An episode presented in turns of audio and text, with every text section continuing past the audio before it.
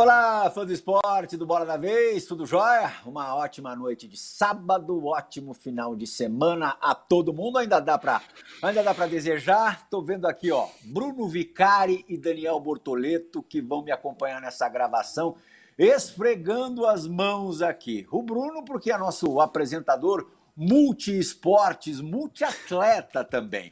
E o Daniel, porque é do métier da, do nosso entrevistado hoje. Daniel é editor-chefe do Web Vôlei, um dos caras que mais entende dessa modalidade no nosso país. Apesar de que o nosso convidado extrapola as fronteiras do voleibol, os limites do vôlei. Eu fazendo uma, uma pesquisa para nossa entrevista de hoje, para o nosso papo de hoje, ouvi ali no YouTube em vídeos, inclusive de mesas redondas de futebol, como as nossas aqui. Ele é consultado simplesmente a respeito de todos os esportes. Julio Velasco, argentino de nascimento, é, dirigiu uma das maiores seleções italianas da história do vôlei masculino, bicampeão mundial, cinco ligas mundiais, uma Copa do Mundo, marcou época mesmo. É, isso estou falando de anos 90. Comecei, Julio, a acompanhar voleibol nos anos 80 com a nossa, nossa, eu digo a geração brasileira de prata, né? Prata em Los Angeles 84. Mas me lembro muito bem do Mundial de 90 aqui no Rio de Janeiro, é, pertinho aqui de São Paulo, no Maracanãzinho abarrotado, uma semifinal dramática onde a sua Itália derrotou o nosso Brasil por 3 sets a 2, depois alcançaria a decisão e venceria Cuba, a seleção cubana. Julio, na minha abertura aqui, é, primeiro já te agradeço de antemão pela, pela entrevista. Na minha abertura eu falei que você extrapola os limites do vôlei é, porque você domina também outras modalidades. Eu queria que você me dissesse, levando em conta, claro, as regras de cada esporte, os valores de cada modalidade, é, é, as peculiaridades, particularidades de cada esporte, para você, qual é a essência principal de um treinador de qualquer esporte, de qualquer prática? O que um treinador indispensavelmente precisa ter? Eh, yo creo que la primera cosa que un entrenador tiene que saber es conocer muy bien, profundamente el deporte que entrena. No conocer en general, no hablar en general, sino conocer en profundidad. Los jugadores, los atletas, cuando ven que el entrenador conoce en profundidad, lo respetan inmediatamente. Si ve que habla en general, que conoce porque ha leído, porque ha hecho cursos, pero no conoce en profundidad el tema, eh, ya se complica la relación. Y además no da respuestas a lo que necesitan los jugadores. La segunda característica creo que es muy importante que sepa enseñar porque aún a los jugadores más este, ya evolucionados, este, la característica de enseñar, no saber, sino enseñar lo que uno sabe. Porque si uno sabe mucho, pero después no lo sabe enseñar, es lo mismo que si uno supiera nada. Porque el entrenador no hace nada, sino que hace que los jugadores hagan. Y la tercera es saber manejar toda la situación, que es el grupo de jugadores, pero también la relación con los dirigentes, con la prensa o con los padres, si trabaja con niños. Este, todo el manejo, digamos, de las relaciones interpersonales es otro tema muy importante. Está claro que no, no todos los entrenadores pueden manejar las tres cosas, pero creo que en ese orden de importancia eh, es fundamental. Primero, conocer bien el juego, segundo, saber enseñar y tercero, saber manejar las relaciones interpersonales. Qual você considera ser o seu maior talento? O seu maior talento? Yo creo que el, mi mejor talento es el de cambiar rápidamente, el de aprender rápidamente. No nunca creer que eh, porque uno ha ganado ha encontrado el método con mayúscula, el único modo que lleva a la victoria, sino seguir viendo las novedades eh, que el mundo deportivo propone y eso creo que me ha dado una gran longevidad eh, en mi trabajo.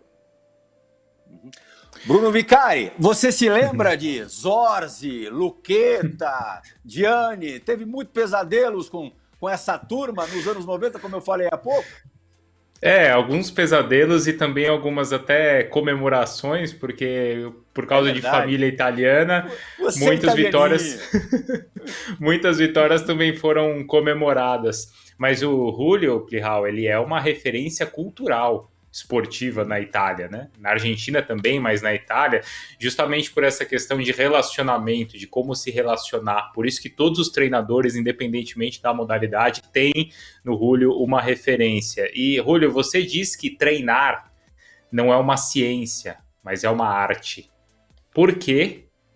E quem você considera hoje um grande artista? Eu creo que é um arte porque tiene elementos científicos, como uno puede considerar la arquitectura, por ejemplo, eh, y hay otros artes, también la escultura, o sea, uno no puede hacer una escultura y que después se caiga porque físicamente no, logra mantener el peso. Este, pero es un arte porque tratándose de seres humanos, este, nosotros lo que hacemos es trabajar y modificar y enseñar y colaborar y aprender de otros seres humanos. Y eso es más artístico, en el sentido de que no hay leyes universales. La ciencia tiene leyes universales, el arte no las tiene. Cambia, cambia de cada equipo es diferente, cada uno es diferente, va cambiando la vida, no es el mismo uno hace 30 años que ahora, ni por lo que sabe, ni por lo que es eh, personalmente. Entonces, este, yo creo que desde este punto de vista es un arte. Eh, en el deporte eh, se abusa de la palabra ciencia eh, vivimos una época un poco eh, donde creemos que ciencia es igual a verdad.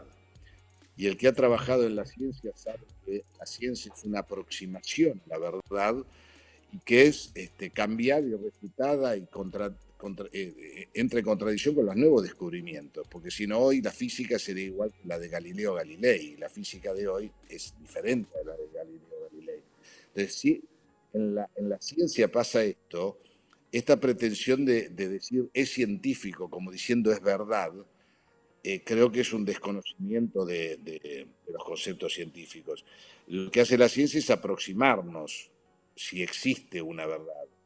Eh, y nosotros que trabajamos con seres humanos no podemos tratar a los seres humanos como si fueran objetos donde encontramos leyes universales. Tenemos que, por una parte, enseñar, pero por otra parte, estar muy atentos a lo que nos devuelve el jugador, el colaborador, el periodista o el dirigente. Ir cambiando a medida que esas señales nos van, nos van dando indicios de cuál es el camino a seguir. Eh, hay, muchos, hay muchos entrenadores hoy, este, eh, como siempre, hay muchísimos entrenadores de primer nivel, porque en el fútbol hay, hay muchos con métodos diferentes, como en el arte, ¿no? Este, eh, bueno, en el voleibol también, y Brasil ha tenido siempre grandísimos entrenadores. Este, Bernardinho como San Roberto han sido dos entrenadores, no solo que han ganado mucho, porque el ganar obviamente es fundamental, pero que han dado una característica muy clara a sus equipos. Yo creo que en, ese sentido un entrenador es un artista. Cuando su obra que, es una obra muy particular, porque los principales protagonistas son los jugadores, pero le da un modo de jugar al equipo que, eh, tiene su firma, digamos, este, como lo hay en el básquet. Este, de, Héctor Messina a Georgievich, que ha apenas ganado el campeonato italiano, eh, ganando 4 a 0 la final con un equipo como el Olimpia, donde está Héctor Messina.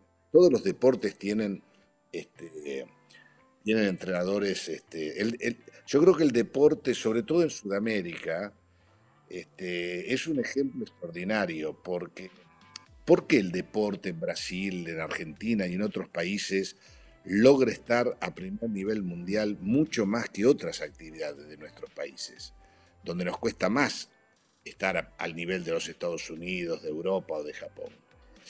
Y yo creo que uno de los motivos es porque el deporte se compara siempre con el nivel internacional. O sea, este, el deporte no le basta ser el mejor de Brasil o el mejor de Argentina. Los entrenadores de todos estos grandes países a pesar de estar en una región que no tiene las condiciones que tienen eh, los países más desarrollados, se comparan, se informan, este, se relacionan con lo mejor del mundo. Si ocurriera lo mismo en las empresas que hacen ventanas o que hacen este, instrumentos o que manejan empresas, que eh, decir está bien hecho es en relación a los mejores países del mundo, yo creo que cambiaría, cambiaría mucho, ¿no? Y el deporte tiene esa característica. Todos, nos, eh, todos los cuando empezamos, sobre todo cuando éramos jóvenes, cuando Bernardinho era joven, cuando yo era joven, cuando Sarronet era joven, nosotros mirábamos a los, a los soviéticos, mirábamos a los americanos, mirábamos y, nos queríamos llegar a ese nivel. Bueno, eh, lo logramos, cada uno en su, ¿no? Eh, eso cambia mucho, cambia muchísimo, tener el punto de referencia de los mejores del mundo. Y a eso le metemos nuestras propias características, porque está claro que San Roberto es diferente a Bernardino, los dos son diferentes a mí, así cada uno, ¿no? Sea por cultura, que por personalidad, que por ideas pero no importa, es más, lo bueno es que haya diversidad, no que eh, seamos todos iguales. Daniel Bortoleto, por favor. Julio, você usou algumas vezes o verbo ensinar, é, ensinar para a gente. É, e amigos italianos, é, conversando sobre você recentemente, disseram que da, um dos grandes méritos do seu trabalho lá atrás, na década de 90, foi fazer aquele time que era uma era uma geração de talentos fantástica, Gianni, Zorzi, Gardini, Bernardi, por aí vai, é, acreditar que era possível vencer. Capacidade vencedora, mentalidade vencedora. Essa foi a parte mais difícil do trabalho? Yo creo que, que, que la primera cosa es eh, ver, eh, los han llamado fenómenos estos jugadores, claro que lo son, Pero el problema es que muchas veces hay fenómenos que los demás no los ven como fenómenos, porque cualquier fenómeno, excepto los, los super, super, Pelé o Maradona o los, digamos, los más grandes, ya desde niños se veía que eran fenómenos. Pero hay muchas veces jugadores que no se ven que son fenómenos, cuando se ven todos los defectos, ¿no? Italia es un país maravilloso, es un país este, muy lindo para vivir, es un país que eh, rico en, tan, en tantas cosas, este, pero que a veces es pesimista.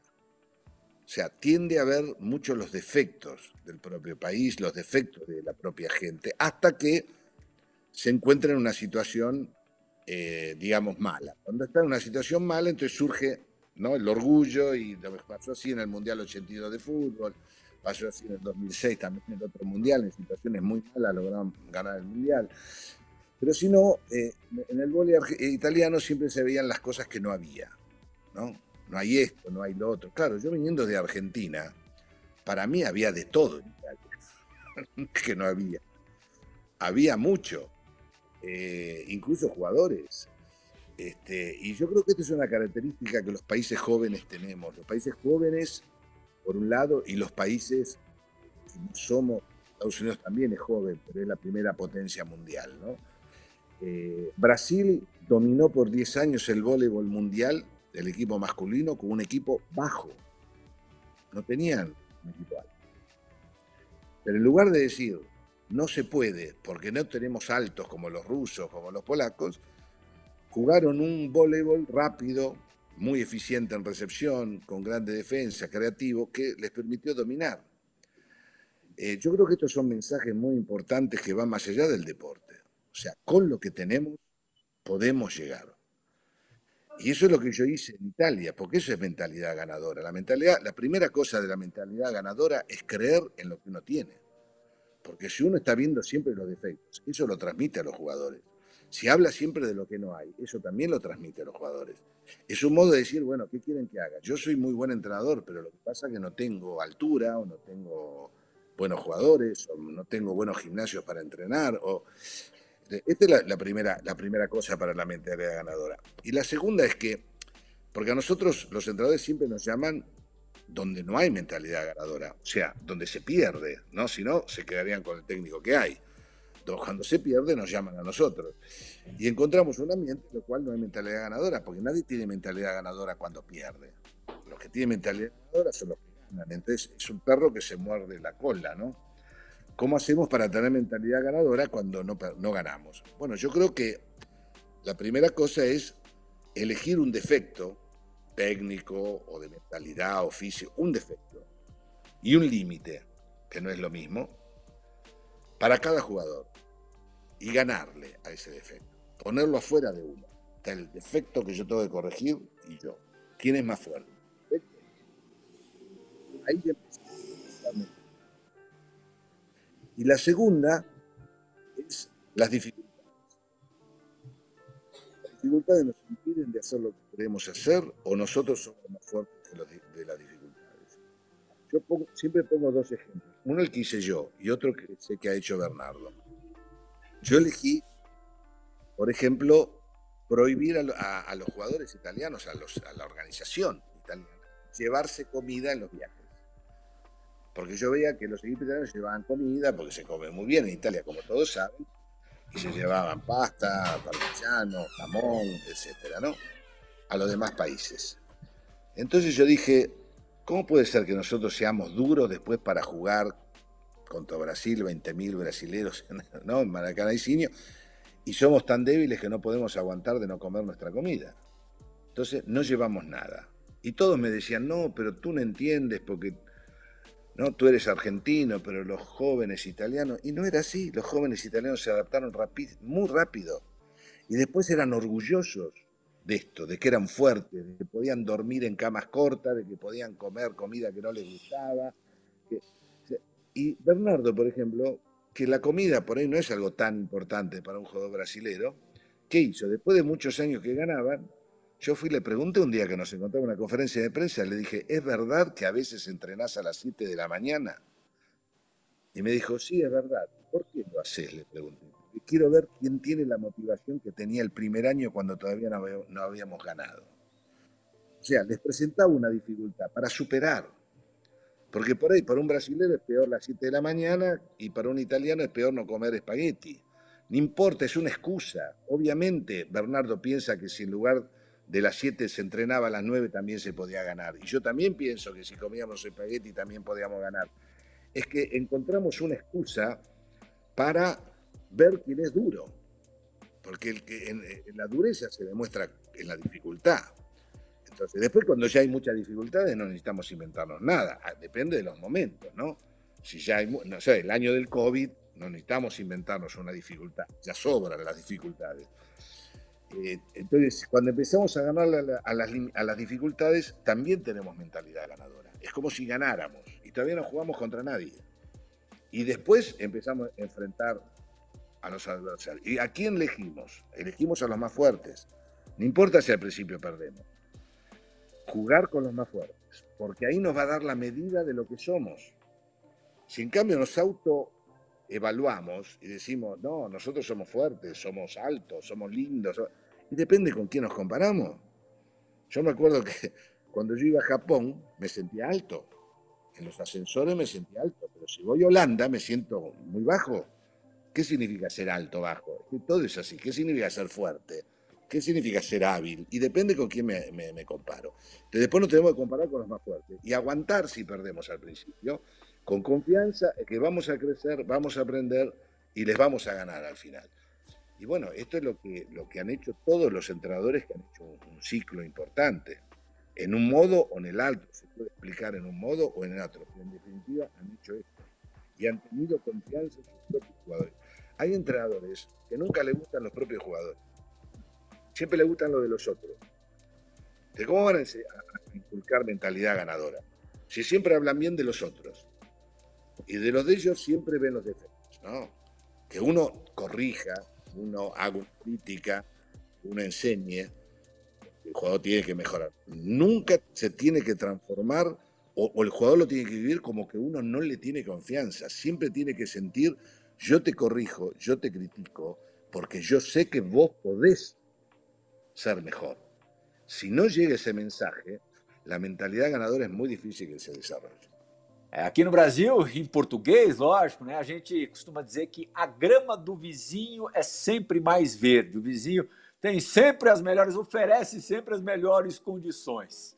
Bom, agora a gente vai ter a primeira pergunta gravada do Bola da Vez de hoje. Participação externa, participação feminina para tocar, é, digamos, no calcanhar de Aquiles daquela super seleção italiana dos anos 90. Diga lá, Carol Canossa! Olá, Rubio. Eu sou Carolina Canossa, jornalista especializada em vôlei. A minha pergunta é sobre a seleção italiana masculina que você comanda nos anos 90, certamente uma das grandes gerações da história do vôlei. Porém, faltou ouro olímpico. E o que pouca gente lembra é que tanto em Barcelona quanto em Atlanta, o carrasco foi o mesmo, a Holanda, e assim como resultado, 3 sets a 2, dois tiebreaks disputadíssimos. Eu queria saber se tantos anos e tantas experiências depois, você faria alguma coisa diferente para ter ganhado aquelas partidas.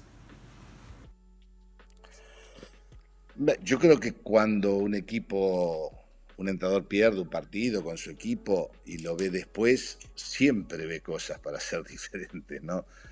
Porque, porque si no, este, no, no, tendría sentido, digamos, siempre hay algo que se puede hacer mejor.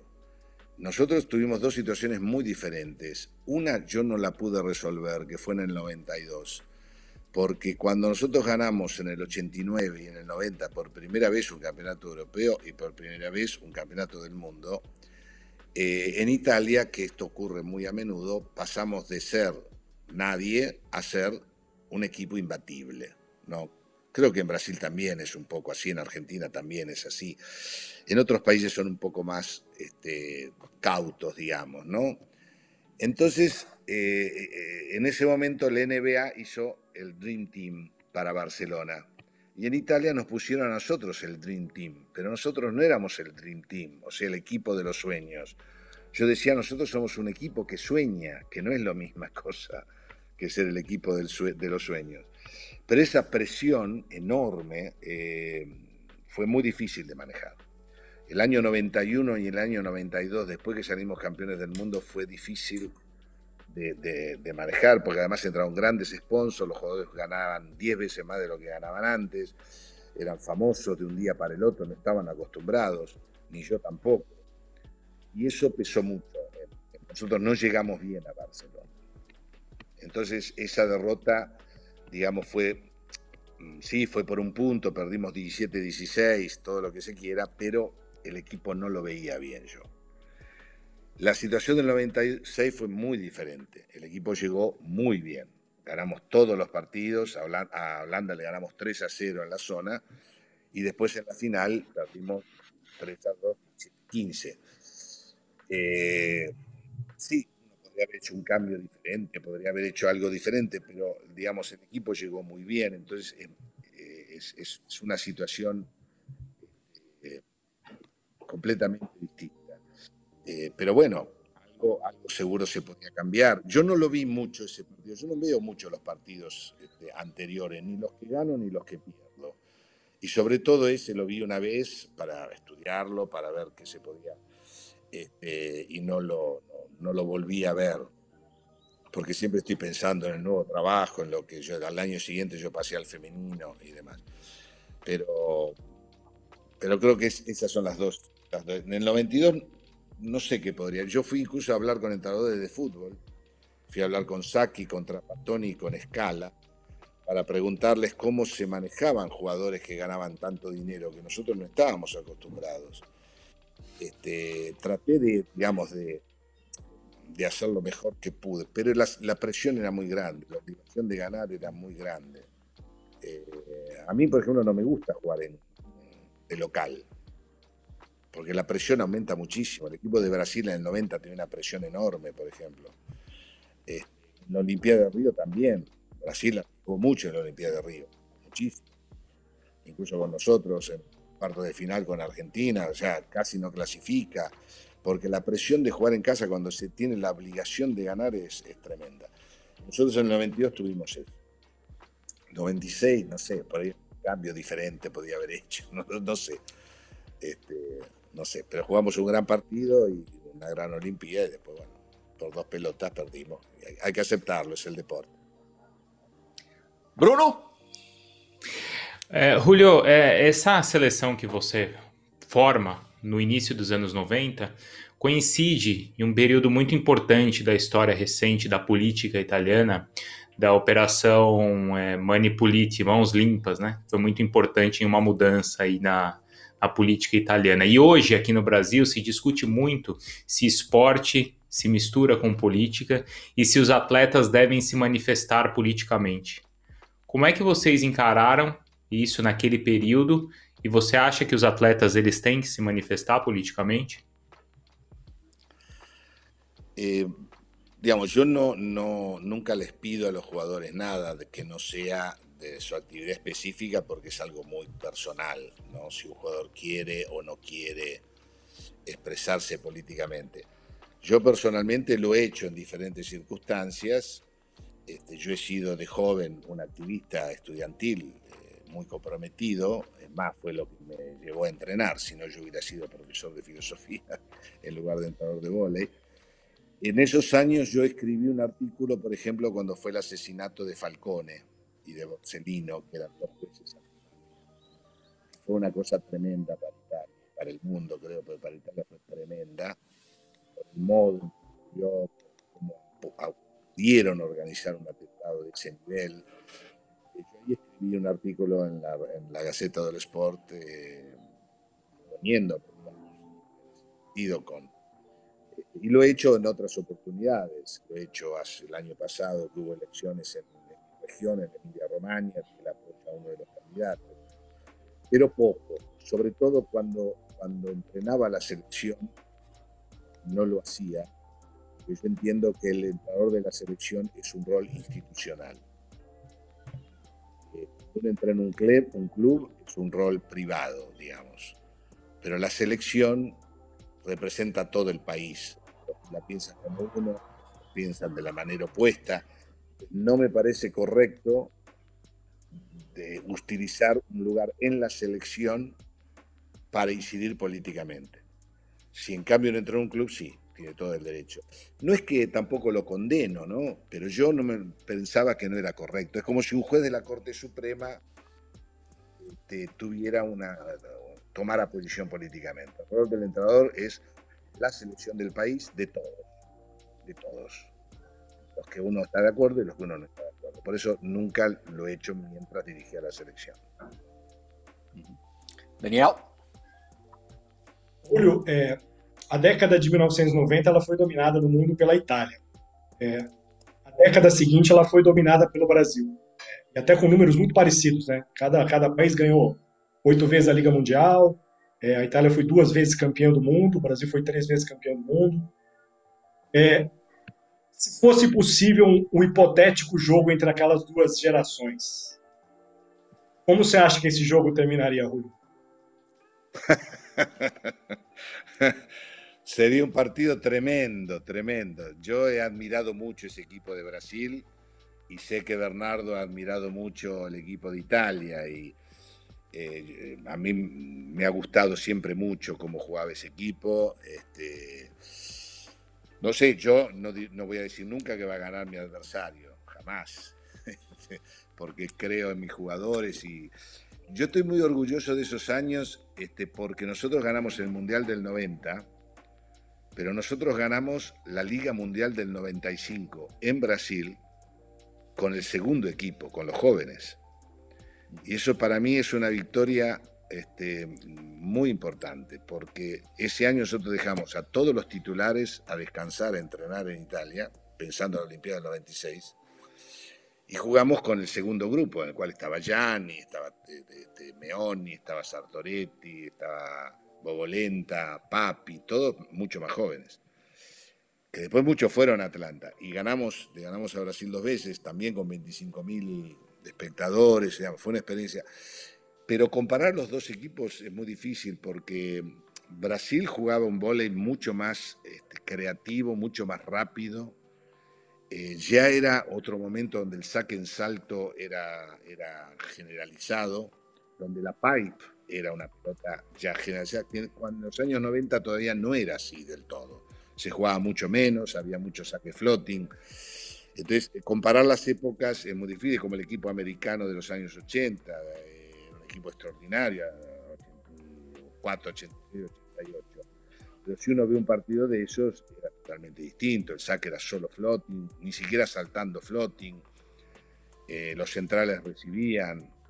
Eh, digamos que en el vóley hubo cuatro, cuatro grandes épocas, ¿no? La Unión Soviética, quizá la primera Checoslovaquia, en los primeros años del vóley, después la Unión Soviética, este, Estados Unidos, eh, Italia y Brasil.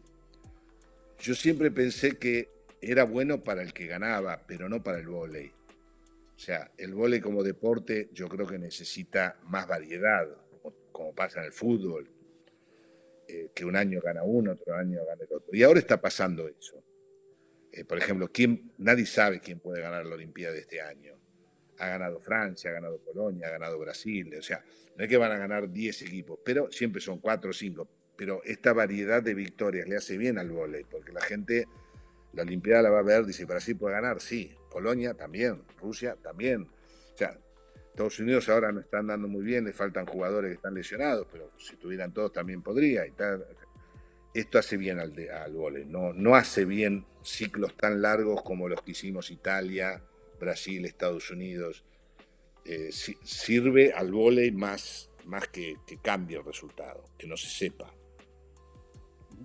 Vamos ter a segunda participação externa no Bola da Vez de hoje. E agora, participação de um campeão olímpico. Sofreu nas mãos é, da Itália em 90 no Mundial do Brasil.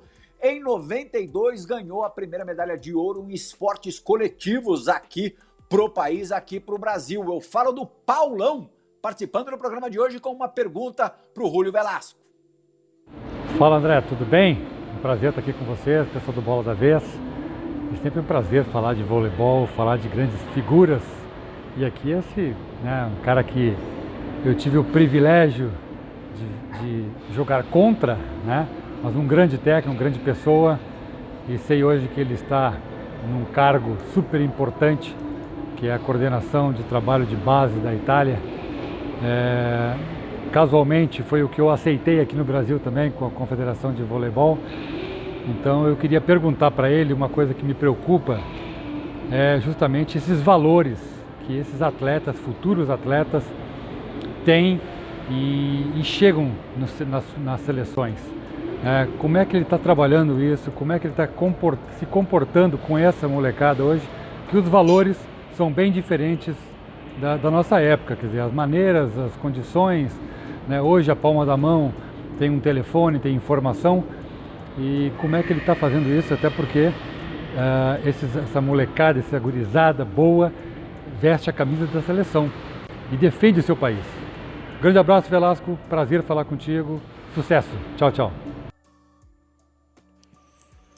Es un placer para mí también encontrar a Pablao de nuevo, después de tanto tiempo que no nos vemos.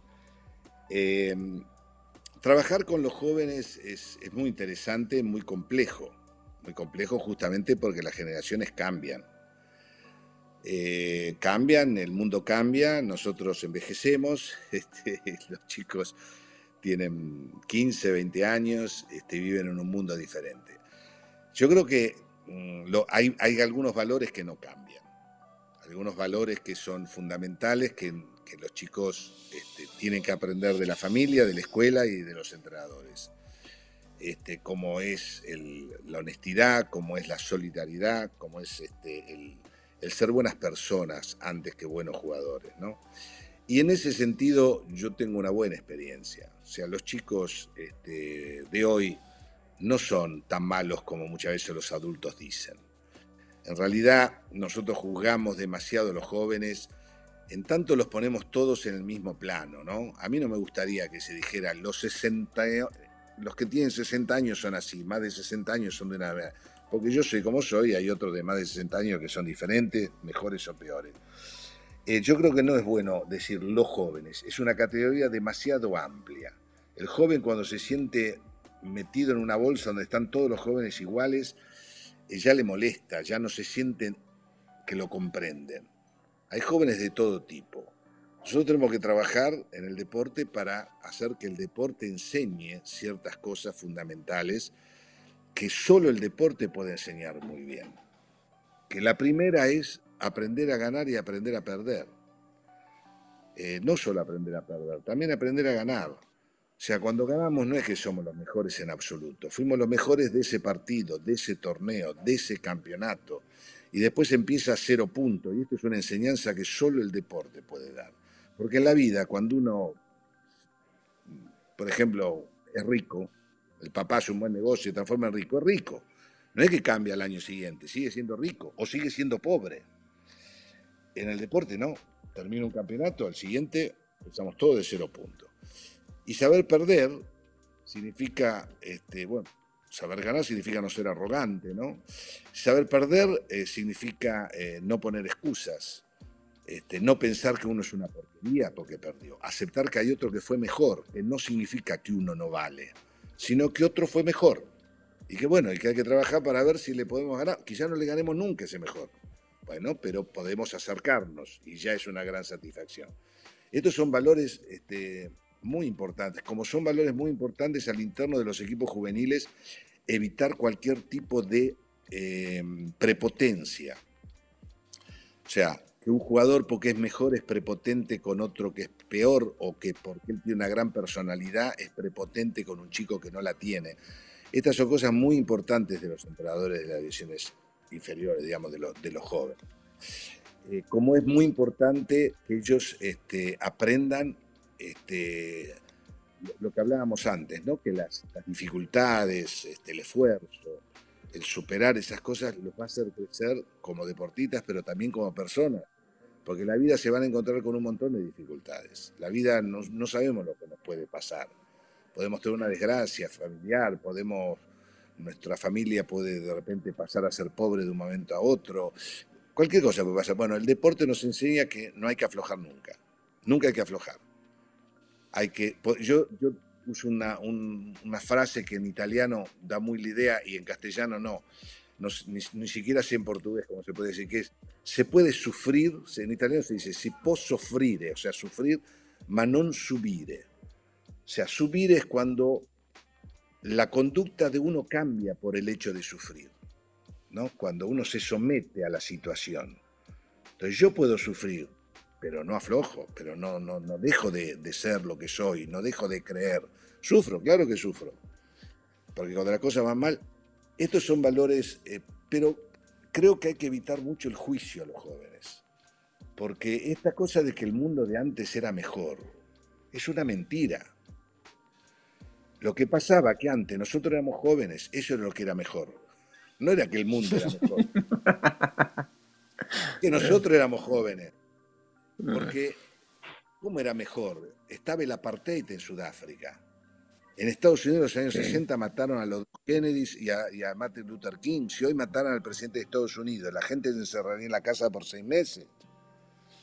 Este, estuvimos al borde de la guerra nuclear, estuvo la guerra del Vietnam. Este, o sea, había un montón de cosas que no estaban bien. Si no, no se entiende por qué los años 70 fueron los años de las luchas juveniles, ¿no? El rock and roll estaba prohibido en las radios inglesas. O sea, la mujer estaba en condiciones mucho peores de lo que está, de lo que está ahora. Este, ¿Por qué el mundo de antes era mejor? Porque nosotros teníamos 20 años, como tienen los jugadores ahora de 20 años. Pero no podemos ir y ponernos de ejemplo nosotros, porque yo hice, porque ¿quién es que se pone de ejemplo? Me pongo de ejemplo yo. bueno, pero ese era un motivo porque llegué donde llegó. Se pone de ejemplo Paulao, si era un motivo porque llegó a la selección brasilera. O sea, ¿quiénes se ponen de ejemplo? Se ponen de ejemplo los adultos que han tenido éxito. Y todos los adultos que no han tenido éxito no pertenecían a ese mundo nuestro. Entonces es injusto ponerle a los jóvenes modelos de la gente exitosa que hoy tiene de 50 años para arriba, démosle tiempo, algunos de ellos van a ser exitosos, otros no, pero no ¿no? Entonces, el joven acepta la crítica, todos nosotros, no son viejo tampoco, aceptamos la crítica. El juicio El juicio no es lo mismo. El juicio es algo perentorio, definitivo. Tú eres así, punto. En cambio, te equivocaste aquí. En esto te equivocaste. Tenés que corregirlo. Pero tú vales pero acá te equivocas. Muy diferente decir, tú no vales porque te equivocas. Sabe quando for esporte a expectativa é alta e ela é cumprida? A satisfação é imensa, é o que está acontecendo agora no Bola da Vez com Julio Velasco, os maiores nomes da história do voleibol mundial. Bola da Vez faz a sua única parada. Daqui a pouco tem mais Julio Velasco. Voltamos já.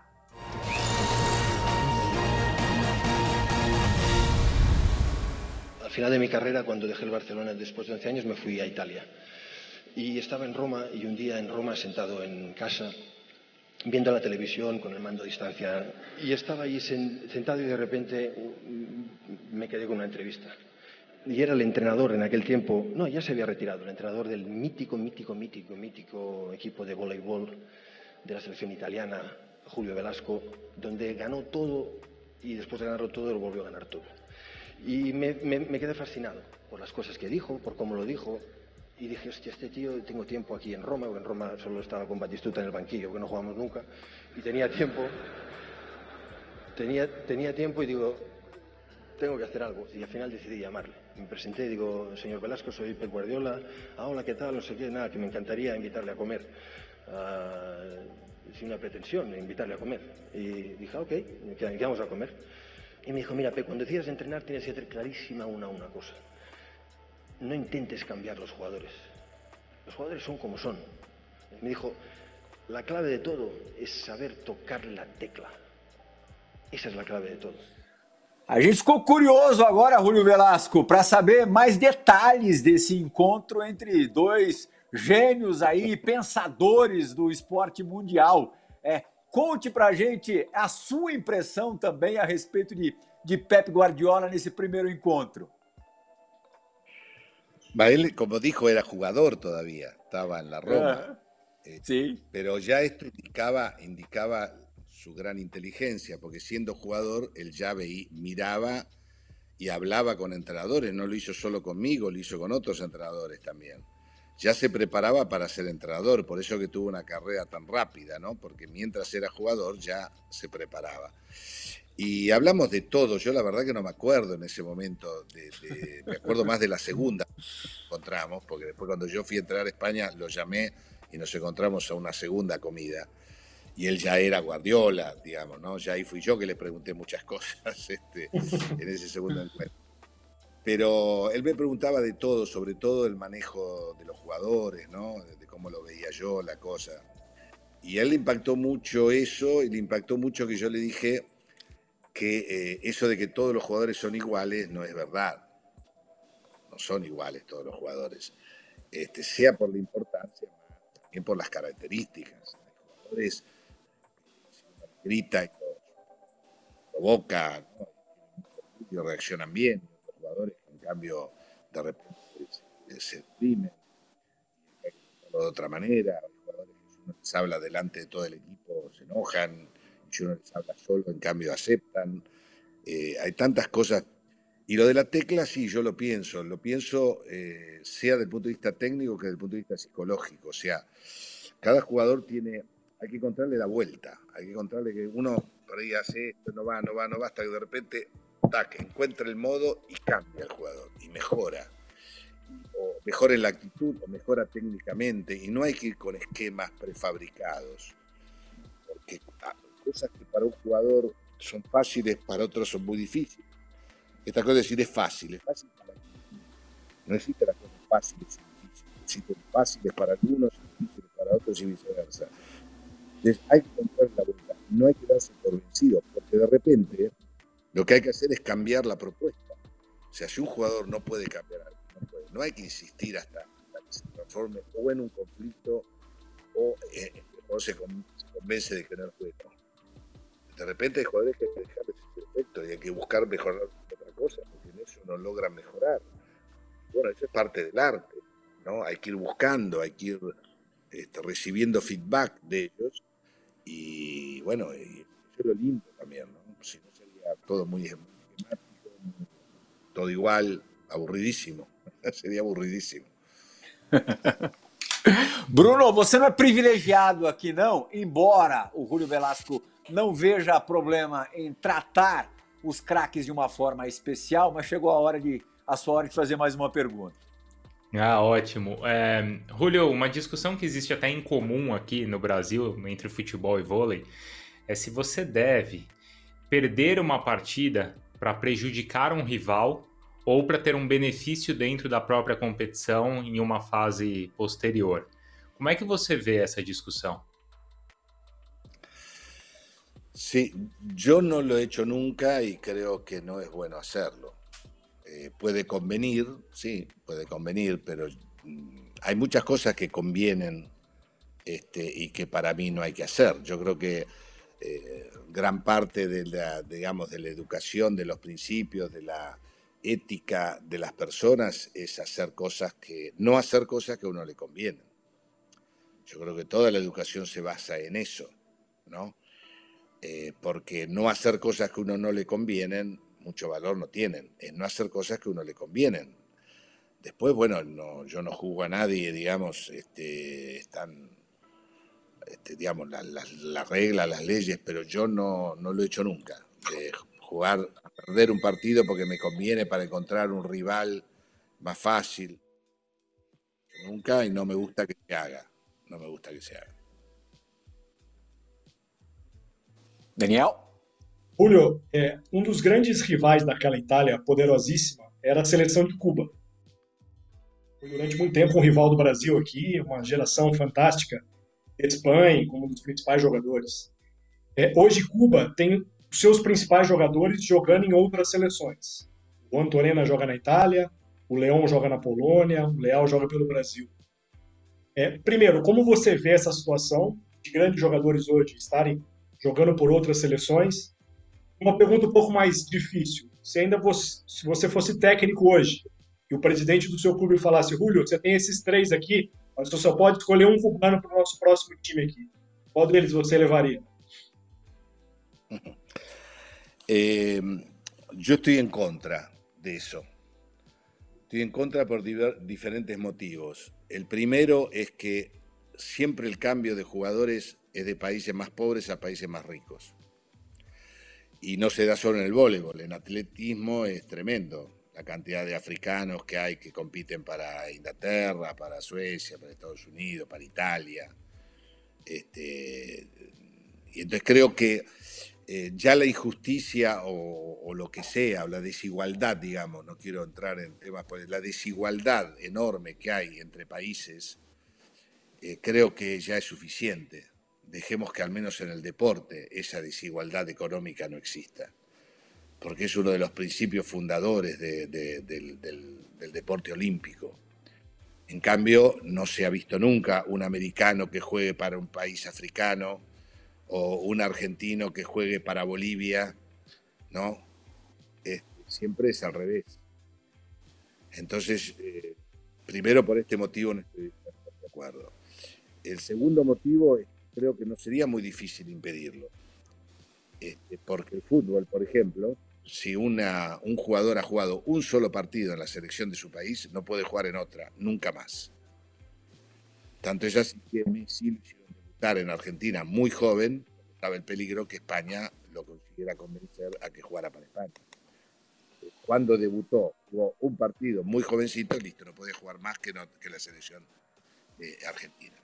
Ya existen clubes, las competiciones privadas, no es que uno le corta la carrera a un jugador.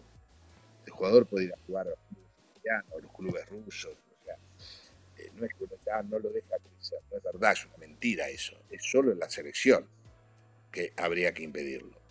Lo que sí creo que la Federación Internacional y sobre todo el Comité Olímpico Internacional tendría que haber hecho es haber forzado mucho más fuerte lo que hizo para impedir el autoritarismo del gobierno cubano hacia los jugadores cubanos, que le impedía jugar en la selección cubana se habían ido a jugar al, exterior, porque está en contra de todas las normas de las Naciones Unidas y todo, eso fueron los jugadores los que hicieron ir de la selección cubana, fue el gobierno cubano que los echó de la selección.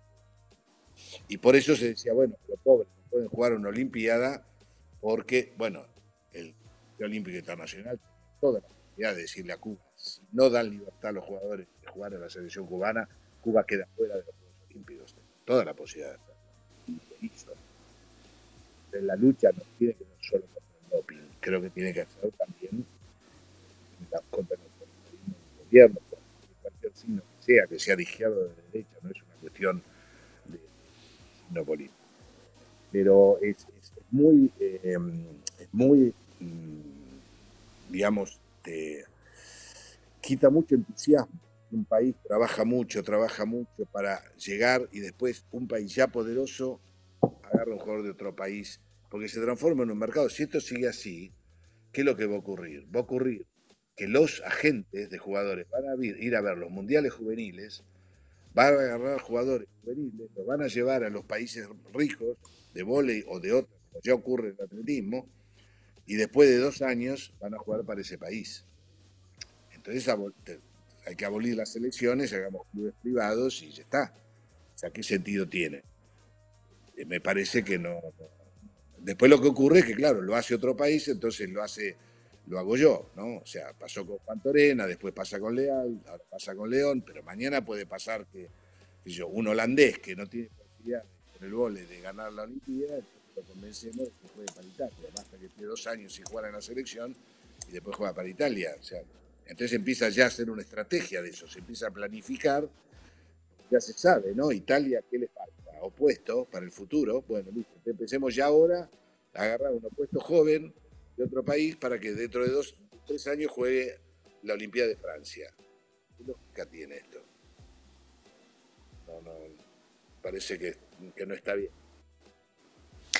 Julio, eu queria saber é, qual foi, na sua opinião, o maior jogador ou o melhor jogador que você dirigiu, o mais difícil E aí a gente pode entrar também na, na área de relacionamento, de trato do dia a dia. E aquele jogador que você adoraria ter dirigido, ter treinado e não aconteceu, vocês nunca se cruzaram. Allora, yo gra grandes jugadores tuve varios, la verdad, que dirigí, varios. Este, digamos que Bernardi fue el que más tiempo dirigí, porque lo entrené 12 años. O sea, lo conocí cuando tenía 17 años, él era el suplente del levantador. Y después de un año en Módena, yo le dije, al final de año le dije, si tú cambias de puesto y te transformas en atacante, en dos años llegas a la selección italiana. Tenía 17 años. ¿eh? Y me equivoqué, en un año llegó a la selección italiana. Entonces, este, bueno, es el jugador que, más años entrené, que le cambié el rol, pero los otros son jugadores que yo estoy muy, muy ligado a ellos. Este, jugador que me hubiera gustado entrenar y que hubo una posibilidad, porque Modena había hablado para traerlo, era Kirali, Karls Kirali. Este, este, es un jugador que me hubiera gustado entrenar. Otro jugador que me hubiera gustado entrenar era Renan Dal Soto, que jugaba en contra, jugaba en, Parma. Y me hubiera gustado mucho entrenarlo también, que era del equipo anterior, digamos, a los años 90, era el jugador que más me gustaba. Cuando yo recién empezaba, el equipo de William, Chandó, Amaury, eh, Fernandao, eh, Renan y Montanaro, me acuerdo todavía el equipo cuál era, eh, el que más me gustaba era Renan. Este, y me hubiera gustado entrenarlo. Este, jugadores difíciles, depende mucho de las circunstancias, ¿no? De las circunstancias. Hay jugadores este, que son difíciles eh, porque la circunstancia también se hace difícil. Este, pero un jugador que yo aprecio mucho y que lo quiero también mucho, pero que fue difícil para mí manejarlo porque fue una situación muy complicada, un equipo de Módena mal formado, etcétera, fue Ricardinho. Porque Ricardinho no se encontraba con esos necesita jugadores rápidos, no tenía jugadores rápidos. é, genioso, si no son, aquí. Si no, si, no son, si no son fuertes, se, los hace, se lo hace notar, digamos. Es un jugador que le hace notar al otro que no es fuerte. Y entonces era complicado manejar ese tema. Pero, pero a mí me encantaba cómo jugaba. Me encantaba. Fue el, yo creo que es el levantador mejor que he visto en mi vida. Y lo que pasa es que para que él pudiera jugar bien había que ponerle atacantes rápidos y buenos. Entonces él podía mostrar todo su juego. Si no los tenía, era complicado. A gente tem três minutos, até um pouquinho menos de programa. É, Bruno ou Daniel, um dos dois para a última pergunta, consequentemente, última resposta deste Bola da Vez com Julio Velasco. E aí, Daniel? Quer fazer? Eu vou daqui. Julio, então vai. É, você se arrepende daquele gesto no, no último Mundial, a banana, que você terminou sendo suspenso por um jogo, ou fazia parte daquilo ali, porque o jogo realmente ele fugiu ao que se esperava, com aquela arbitragem? Eh, digamos, no es una cosa de la que estoy orgulloso, pero, pero bueno, si una vez, este, digamos, he recibido muchos, muchos elogios, ¿no? Porque yo aparezco siempre como demasiado, este, digamos, compuesto, demasiado este, correcto, etc. Esta vez este, se me salió una cadena la bicicleta, ¿no? Pero ¿por qué? No fue porque el arbitraje fue malo, yo he tenido muchos arbitrajes malos. Es porque el segundo árbitro lo hizo a propósito, no el primero, el segundo árbitro lo hizo a propósito. El primer árbitro le quería sacar tarjeta amarilla a Einen y el segundo le decía, no, no, no, deja que lo manejo yo, no, no, deja que lo manejo yo, porque yo el día anterior había hecho una discusión en la reunión técnica sobre por qué en ese mundial, pocas semanas antes habían dado disposición de, cobrar los toques. ¿Y por qué no se había hecho práctica en la World League o en la UNL precedente? Y hubo una jugada con Italia, le hizo un toque que sí, nos cobraron, que si no lo hubieran cobrado, yo creo que ganamos con Italia. Pero yo simplemente hice la pregunta por qué se decidió, pocas semanas antes de un mundial, cambiar la interpretación de una regla. En lugar de practicarla, en la competición anterior. Y, bueno, a veces hay árbitros que no le gustan que un entrenador haga una, una cuestión de este tipo. El segundo árbitro me avisó, me avisó. Dijo, buena, buena reunión de ayer. ¿No? La clase, el mensaje. Y después actuó de esa manera. Por eso yo tuve una reacción. No era contra Eine, no, Eine así me dijo después, está bien, pero hay árbitros que manejar esa situación. Entonces, Acontece no, com as melhores. Não digo que está Acontece bien, com as melhores famílias. Bruno, Daniel, muito obrigado é, por me ajudarem aí a conduzir essa, essa entrevista, a entrevistar esse personagem tão importante do esporte mundial. Agradeço demais ao Júlio Velasco por ter passado essa última hora, esses últimos 60 minutos conosco, assim como agradeço a companhia do nosso fã do esporte, que tenho certeza absoluta que gostou bastante de tudo que disse, 100% do que disse Júlio Velasco essa noite aqui nos canais esportivos da Disney. O Bola da Vez retorna no sábado da semana que vem. Tchau, gente!